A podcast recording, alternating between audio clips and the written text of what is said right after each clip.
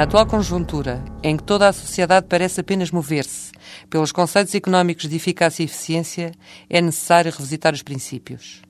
Nos idos anos 70, o professor Barbosa de Mel, então deputado da Assembleia Constituinte, chamou a atenção para a necessidade da independência do Ministério Público.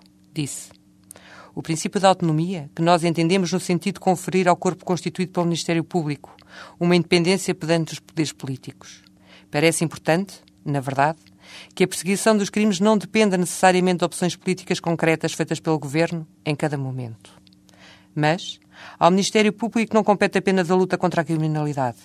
Sem a sua tarefa mais ampla, a defesa da legalidade dos mais desprotegidos, o que se reflete no patrocínio dos trabalhadores, na proteção dos menores, na defesa do ambiente e da qualidade de vida e dos consumidores, entre outras. Como refere Roxin, é igualmente importante a defesa da independência interna do Ministério Público escreveu o distinto professor. O cargo guardião da lei cabe ao Ministério Público e exige, como se prescreve para o juiz, a sua exclusiva sujeição aos valores jurídicos, uma independência pessoal, traduzidos na inamovibilidade.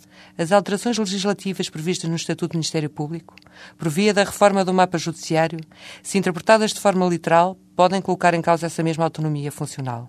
Tais alterações podem originar um desvirtuamento da independência, na medida em que se admite que a carreira e a estabilidade das magistraturas fique sujeita a critérios de pura confiança pessoal, com tudo o que isso acarreta de limitação ao exercício da sua livre consciência jurídica.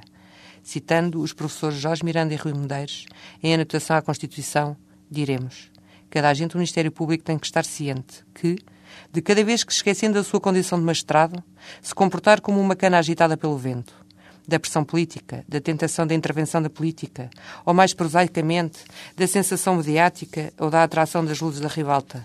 É a autonomia do Ministério Público que, apesar das garantias de que é rodeada, se vê comprometida.